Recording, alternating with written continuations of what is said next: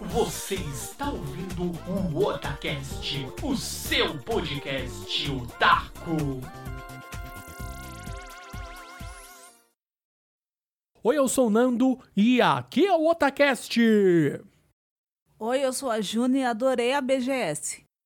É isso aí, galera. BGS 2022 foi um evento muito bom, muito divertido e vale muito a pena sim você que nunca foi para BGS, junte seu dinheirinho, se programe e vá. E agora aguardamos a versão do ano de 2023, certo, Juna? Certo. Cadê o líder? Líder, onde está você? Parte 2. É isso aí, galerinha. Então, bora lá para este podcast jogabilístico. É isso aí, meus queridos ouvintes, estamos aqui novamente para vocês nesse podcast lindo, maravilhoso e vamos falar aqui nossa experiência na BGS 2022.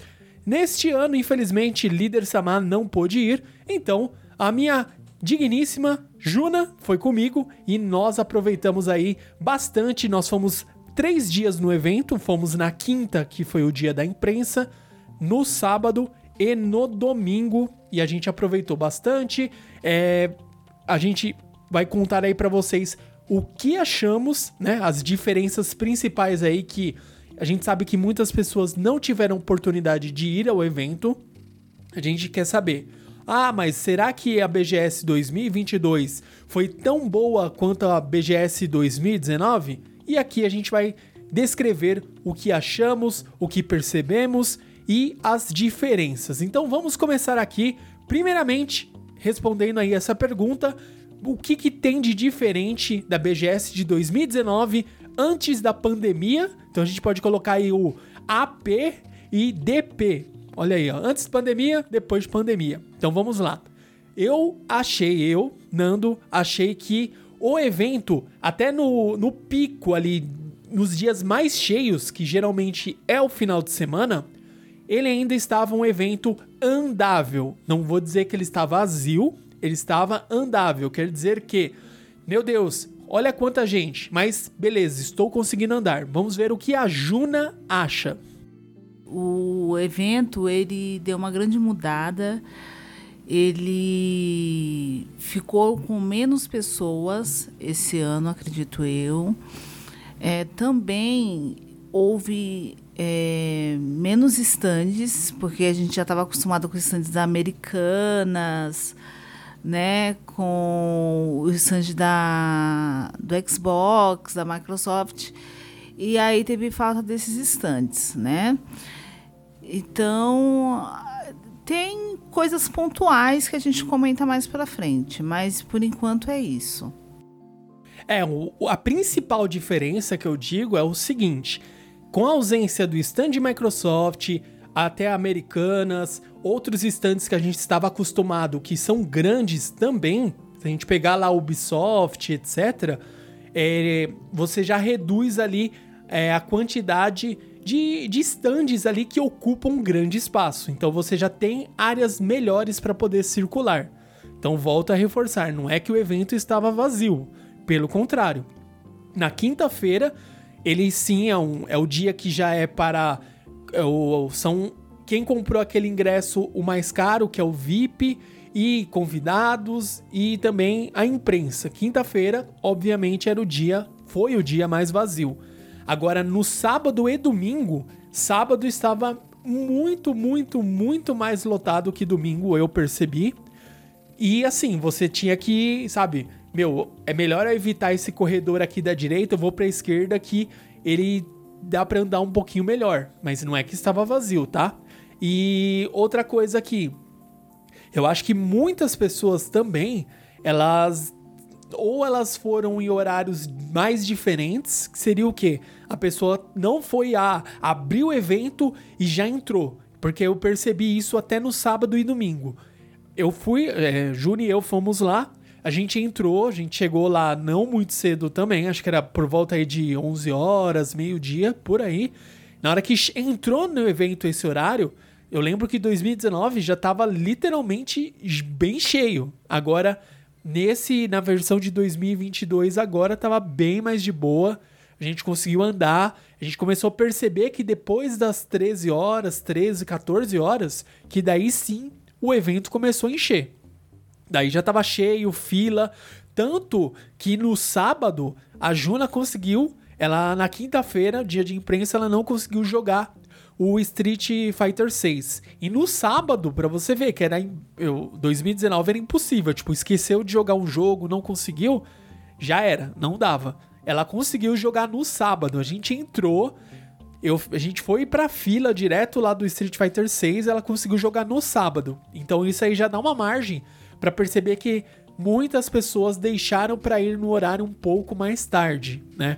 E lembrando que teve, como teve mais dias de evento, e principalmente o Dia das Crianças foi dia 12, então provavelmente muitas crianças que os pais deram de presente o, a entrada da BGS deve ter se locomovido no dia 12 e não ido até o evento nos outros dias.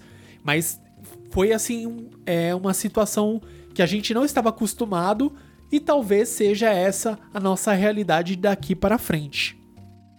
É, em relação à fila do Street, e assim, eu não demorei não, viu? Foi uma questão de uma ou duas levas, acho que uma leva só, para eu conseguir jogar. Então, é, foi uma coisa bem rápida mesmo. E assim, se bem que o stand da Capcom estava bem pequenininho, né? Ninguém via. Se estivesse num lugar mais visível, talvez estivesse mais cheio. Mas estava num lugar bem escondidinho os estandes de frufru, né, de, de comprinhas, também não tinha muito. Eu achei que faltou opções. E eu adoro fazer umas comprinhas, né? Pena que eu não tenho dinheiro. E as lojas americanas, né? Que o pessoal sempre vai lá para comer um chocolate e tal. E cadê as lojas americanas? Não foi. E a PlayStation maravilhosa não fez a lojinha esse ano. Por que PlayStation? Porque vocês não fizeram a lojinha a lojinha esse ano. Foi só consoles para o pessoal jogar, só isso e mais nada. A loja da BGS tava careira pra caramba, uma camiseta tava 150 reais.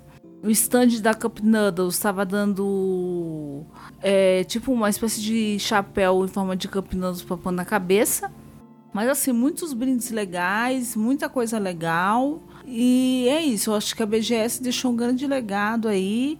E em relação à popularidade, quer dizer, a, ao fato do pessoal não ir, também pode ser tem, tem a gente que nem saiba que o evento existiu esse ano. Porque como faz dois anos que, que ficou ausente, mesmo com o lote sendo vendido lá no começo do ano, pode ser que a pessoa nem saiba, né? Não, não ficou sabendo e por isso ficou mais vazio.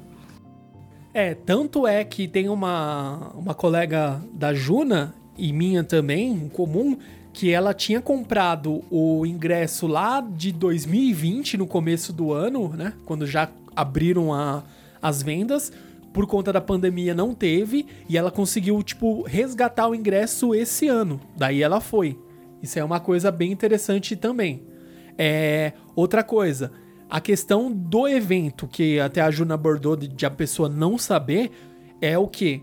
Ah, beleza, ela pode não ter ficou sabendo no começo. E quando ela ficou sabendo, o ingresso já tá 200, 300 reais. Daí já fica muito inviável pra grande maioria das pessoas comprarem, entendeu?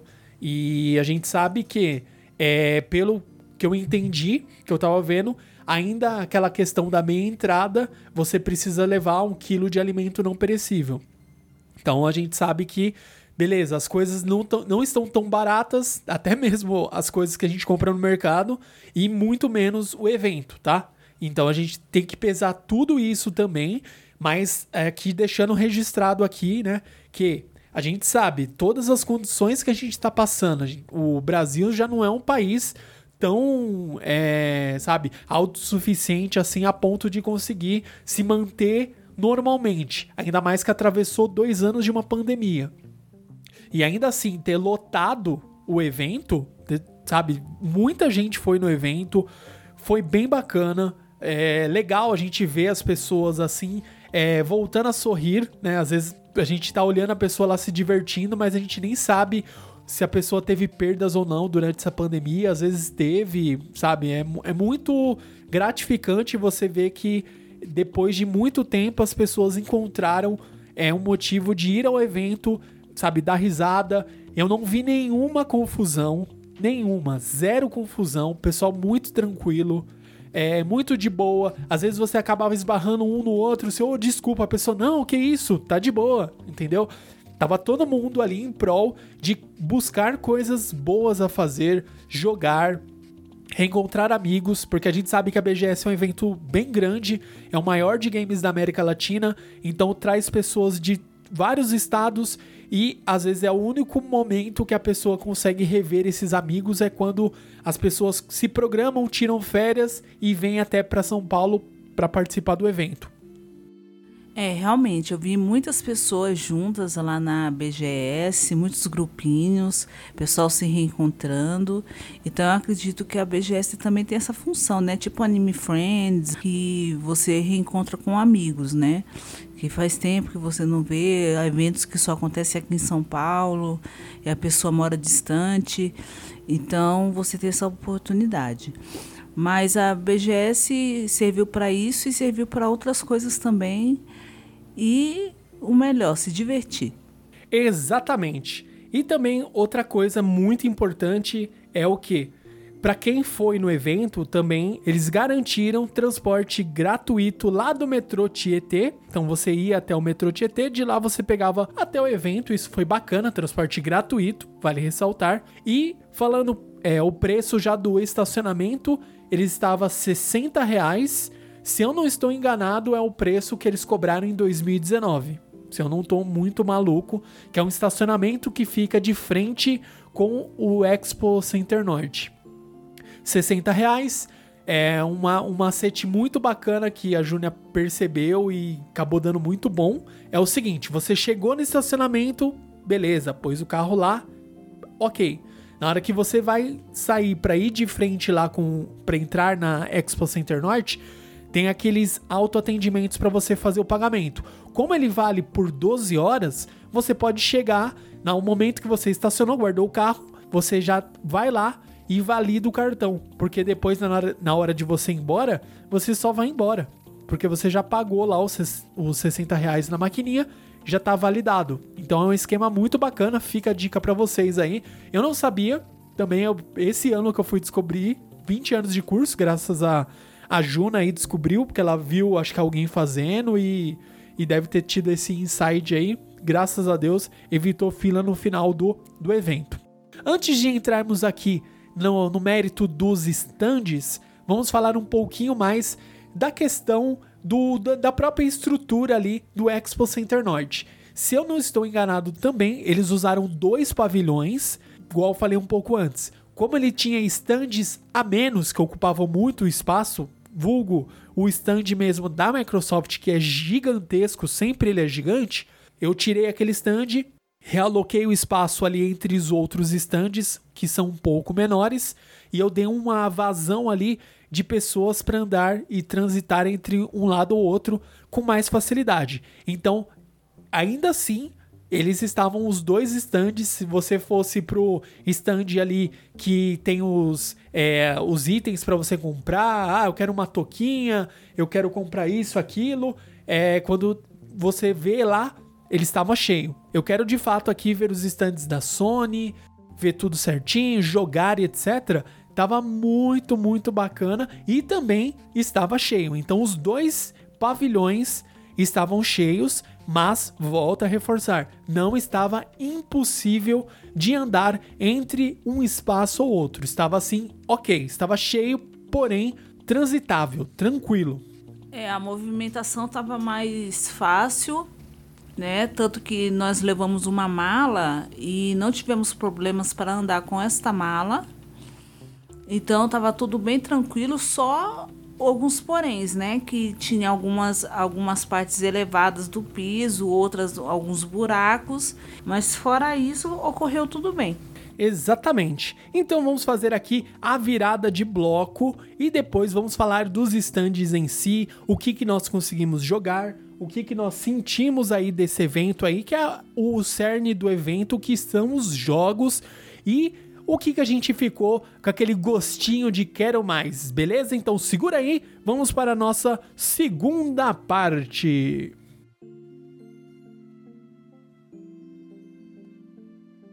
E agora vamos falar do que achamos dos stands que estavam lá presentes, obviamente, o que, que nos chamou a atenção, o que conseguimos jogar e principalmente, no geral, né, fazer um fechamento do evento, o que nós aqui do Otacast consideramos como foi a avaliação da BGS 2022. Eu já vou começar aqui dizendo que outro stand que já estava muito legal já no ano de 2019, que foi do SBT, que eles levaram lá o, a Vila do Chaves, que estava muito bacana. Eles estavam vendendo, vendendo até o livro lá do Chaves em 2019. E esse ano de 2022, eu senti falta da melhor atração, que foi da última BGS, que era o peão da casa própria. Não estava lá com aquela música em loop eterna do peão da casa própria que não saía da nossa cabeça, mas eles estavam ali com um stand muito mais estilo gamer. O que, que seria um stand estilo gamer? Estava ali com aquela entrada, o hall principal, e lá no fundo aquela arena 5 contra 5, sabe? De jogadores ali. Tava bem diferenciado os computadores ali para divulgar games, por que não? E tava bem legal assim o stand, escrito lá SBT Games e outra coisa também, ainda voltando para esse foco aí game, quase todos os, os stands que estavam lá presentes, eles estavam nesse estilo arena, lá no fundo, cinco PCs de um lado, cinco PCs do outro, e no meio ali mostrando produtos. Outro stand que eu achei muito bacana foi o da AMD. Foi a primeira vez que a AMD foi com um stand lá. Muito bacana, levou lá a nova geração do, dos Risings estava presentes lá para você dar uma olhada e tinha um QR Code para você ler e ver a configuração das máquinas que eles levaram, obviamente com o Ryzen. Bem, a relação aos stands, é, o SBT mudou, né? Realmente, não tem mais o peão da casa própria que era interminável a música. E mas como eu falei, né, teve coisas que eu senti falta que a Razer, por exemplo, não foi, eu achei muito estranho, né? A Americanas com chocolate. Mas assim, teve uma presença boa que foi a Balduco, distribuindo cookies para todo mundo, né? Isso foi bem legal. Na sala de imprensa mesmo teve chocotone também e, e o cookie, além do Monster também, que foi super bom, muito legal. Né? Agora voltando lá para baixo, teve a, o stand da, do Banco do Brasil também, que foi muito legal, que tinha uma piscina de bolinhas lá, que eu, nossa, me imaginava jo me jogando naquela piscina de bolinhas. Piticas, é, a Magalu, tinha estandes de jogos indies é, feito por escolas como o Senac, por exemplo. E também estava do lado da, da parte que eu mais gosto, que é a parte de frufru, a parte de comprar coisas. E a Magalu também foi junto da Kabum, tava lá produtos gamers também, obviamente, tinha lá é, monitores, é, computadores, por que não? E seguindo essa linha que eles estão fazendo, tinha o, o computador ali exposto, um QR Code, você lia o QR Code, você via a configuração daquele computador, então tava bem dinâmico. Acho que essa, essa é a melhor saída. Às vezes você ficar tentando ver que peça que está naquele computador, ah, mas que placa de vídeo é, etc. Você pega o seu celular, abriu a câmera, ele vai ler o QR Code, clicou no link e lê as informações. Então tá bem dinâmico, bem legal. Outro stand que estava muito, muito, muito bacana lá era o stand da Kingston. Levou lá os produtos Fury e nós ganhamos aí um press kit, agradecemos demais aí, já postamos no nosso Insta lá os produtos que veio na caixa deste press kit. Então, obrigado aí a todos que estavam lá na Kingston que nos forneceram um press kit com tudo que você quiser ver que nós ganhamos está lá no nosso Instagram. Então, acompanhe lá. Outra coisa que estava muito bacana também era não só, ah, eu quero ver periféricos. Daí tinha lá Red Dragon, não estava presente a Razer, mas estava lá a Red Dragon, a Logitech, e outros stands mais vendendo periféricos. Se o preço dos equipamentos completo aí comprar um PC montadinho ainda não está suficiente para a gente conseguir comprar com o nosso orçamento, mas periféricos você conseguia comprar aí muito tranquilo. Vários stands de periféricos, a Pichal também estava presente no local, levando equipamentos e também seguindo aquela mesma métrica. Quero ver a configuração desse equipamento, lê o QR Code e você via as informações, peças, é, placa de vídeo, processador, placa-mãe, gabinete, enfim, todas as informações presentes ali. Então essa dinâmica eu achei muito interessante e mais, os preços eles estavam ali é, preços sabe, ok, não estavam um valor, ó oh, meu Deus que barato, mas não estavam um absurdo. E muitos stands que eu conversei ali com o pessoal, o que, que eles estavam pretendendo fazer? No final do evento, lá no último dia, beleza, acabou, então vou vender o equipamento que estava aqui de demonstração lá por um preço X, entendeu? Então eles iam fazer essa dinâmica lá também. Eu, graças a Deus, já tenho meu PC, não preciso comprar nada agora, eu só comprei um teclado. Então já agradeço aí. Red Dragon, consegui meu tecladinho aqui bonitinho. Deixa eu só... Vamos ver aqui ao vivo qual é o modelo, que eu não lembro de cabeça.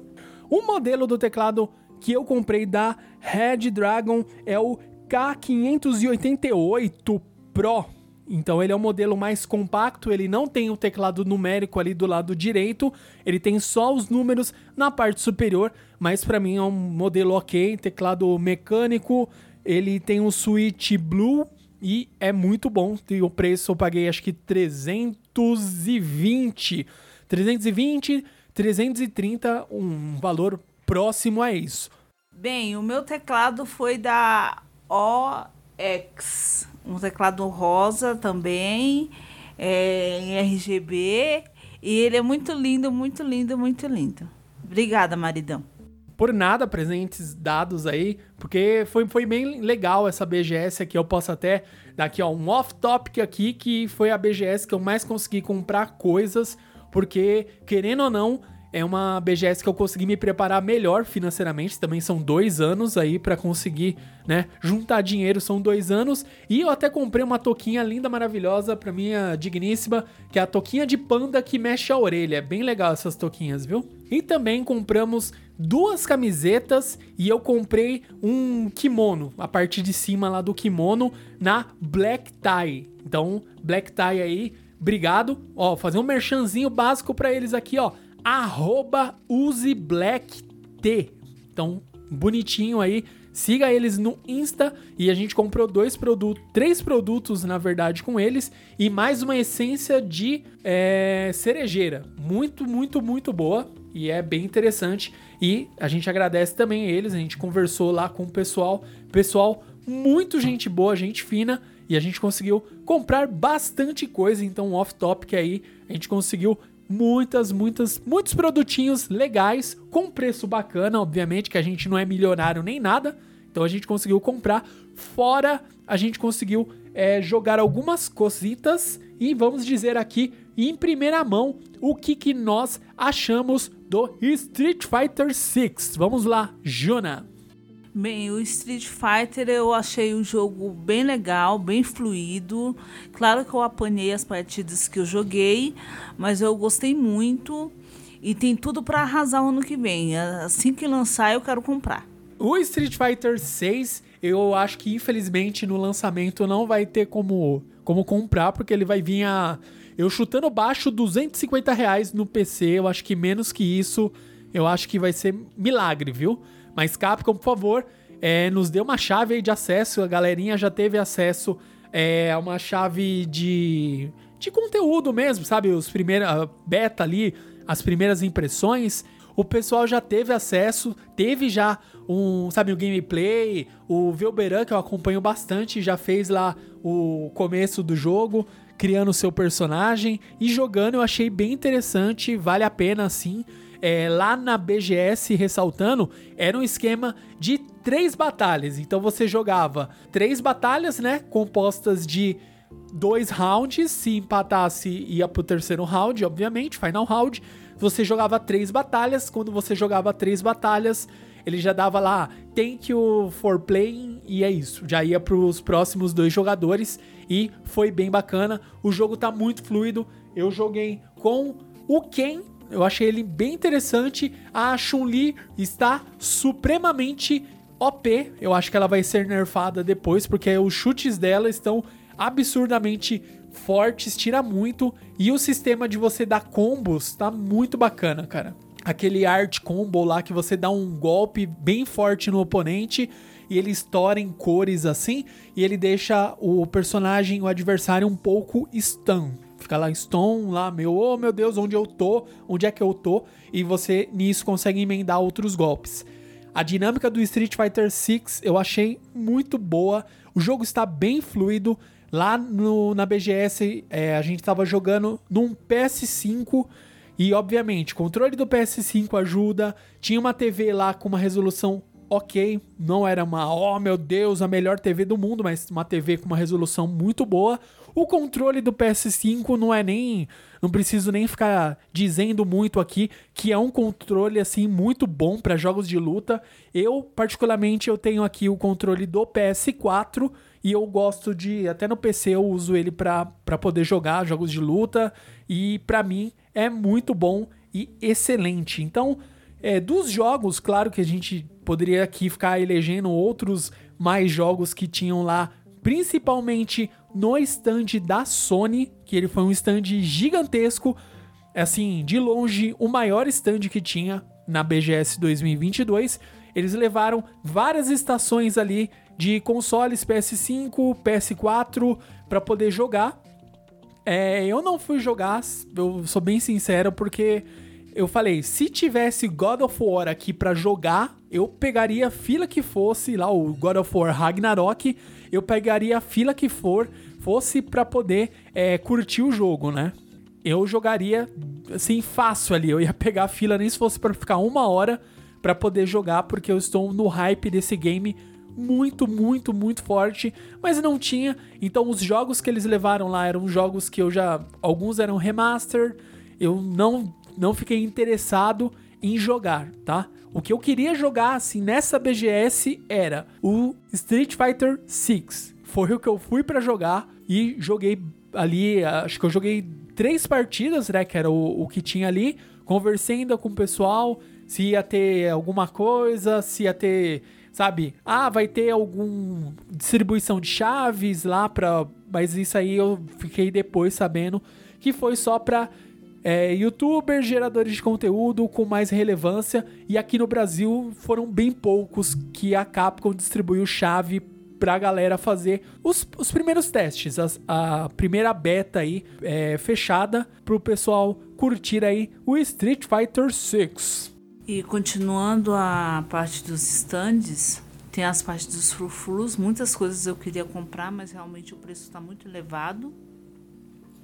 É, tinha os kigurumis que eu queria pegar um para mim também, mas não deu. É, action figures também. Tava bem diversificado, mas tinha pouca coisa. No geral, então a gente fez aí, o, obviamente, o resumo do resumo do resumo do resumo de tudo que compõe a BGS, mas eu acredito que depois de dois anos sem haver o evento, você conseguir ainda entregar um evento de alto nível, com a galera indo muito pro evento, enchendo ali praticamente dois pavilhões, é, tá de parabéns a equipe aí da BGS. Parabéns mais uma vez, Marcelo, que é o idealizador, né, o fundador aí da BGS. Parabéns mais uma vez, ele conseguiu aí se surpreender depois aí de dois anos numa situação caótica da pandemia. E esperamos aí que o Otacast consiga também cobrir o evento de 2023 e vamos esperar aí as grandes novidades que nós vamos ter futuramente para o mundo dos games, certo, Juna? Certo.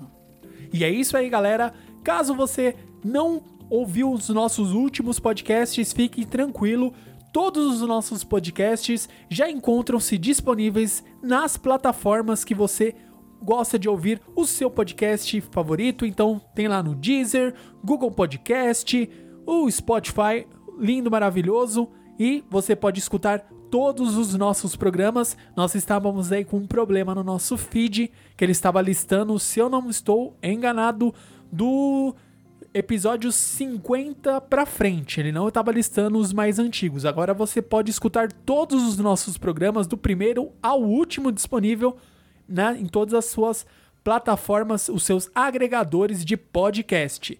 E fica a dica aí, caso você queira interagir conosco, deixe aí os comentários, por favor.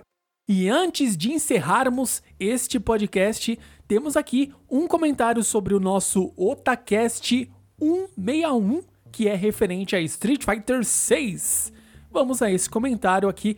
Foi publicado por Arte Sequência e vamos ler o comentário dele. Uh, não sei se a galera do podcast leu os comentários aqui. Sim, nós lemos. Mas os personagens, da, os personagens de criação não serão jogados no competitivo. Eles serão basicamente avatares para navegar no Battle Hub. Sim, depois, quando já a galera lançou, fez as primeiras reviews, etc., a gente entendeu como que vai ser essa dinâmica. Mas até então, a gente não tinha essa informação. Continuando o comentário aqui. E, é, e para jogar o modo World Tour, é, toda a parte competitiva acontece no Battleground. Os personagens de criação não são usáveis nas batalhas convencionais, apenas em batalhas dentro da campanha de modo World Tour. O cenário competitivo do Fighting Games é bastante complicado e todos os jogadores sofrem bastante para estabelecer um sistema balanceado. E alguns jogos têm seu suporte encerrado. Uh, conseguir isso, o MK11 é um bom exemplo disso. Contudo, o que eu quero dizer é que, é, que está 100% fora de cogitação personagens uh, com edição de golpes personalizados sendo permitidos em um campeonato. Isso está fora de questão. Também acredito que vai ser bem difícil eles terem, depois que foi demonstrado como que ele vai funcionar, também concordo aqui com o nosso digníssimo amigo que comentou aqui o Art Sequência. Dando então, é, continuando o comentário dele. Em relação às piadas das versões e DLCs, bom, não sei como, é, como mais como vai ser o Street Fighter 6, mas o Street Fighter teve apenas uma o Street Fighter 5 teve apenas uma versão. Para quem comprou o jogo base, pode jogar até hoje sem precisar comprar outra versão. As duas atualizações que tiveram foram Arcade Edition e Super Edition. Ambas é, foram entregues gratuitamente para quem comprou o jogo base. Portanto, o que você vê nas lojas são um pacote é, do jogo base, o mesmo de 2016, e uma coletânea com todos os bonecos de DLC da temporada anterior. No total foram cinco temporadas, e lembrando também que para cada personagem de DLC puderam ser adquiridos apenas ganhando moedas, que são os Fighting Monies, enquanto uh, joga o game. Ou seja, os jogadores competitivos que jogaram durante toda a vida do jogo não precisam comprar o Street Fighter V uh, mais de uma vez. Basicamente, quem gastou dinheiro com personagens de DLC no Street Fighter V, na sua grande maioria, foi por falta de tempo ou interesse. Então, nesse caso aqui, o nosso colega está dizendo que para quem teve que de fato comprar com dinheiro é, real, foi porque não tinha tempo ou não estava interessado em ficar é, farmando o Fighting Money e comprar com o jogo, com a moeda do próprio jogo do Street Fighter. Resumindo, é ironicamente, a Capcom é a única empresa de jogos de luta criticada por lançar versões do mesmo jogo e vender personagens de DLC. Porém, na realidade, é a única empresa de jogos de luta que não vendeu versões do seu jogo e o entregou todos os personagens gratuitamente para quem jogou. Então, a gente seguindo aqui essa a linha aqui do raciocínio, ele está dizendo que se você jogou o game, se dedicou, conseguiu desbloquear ali comprando com o seu o próprio dinheiro do jogo, aí fazendo bastante sentido aqui o comentário do Art Sequência. Então, obrigado aí pelo seu comentário neste podcast que nós dedicamos ao Street Fighter 6. Então, obrigado pelas, pelos complementos e agradecemos aí a todos os outros que é, não querem mandar um comentário achando que a gente não vai ler. Então, Fica aí a dica para vocês, nós vamos ler os comentários sim, pode mandar pra gente. E é isso, galerinha. Nos vemos então no próximo Otacast e até mais. Tchau, tchau.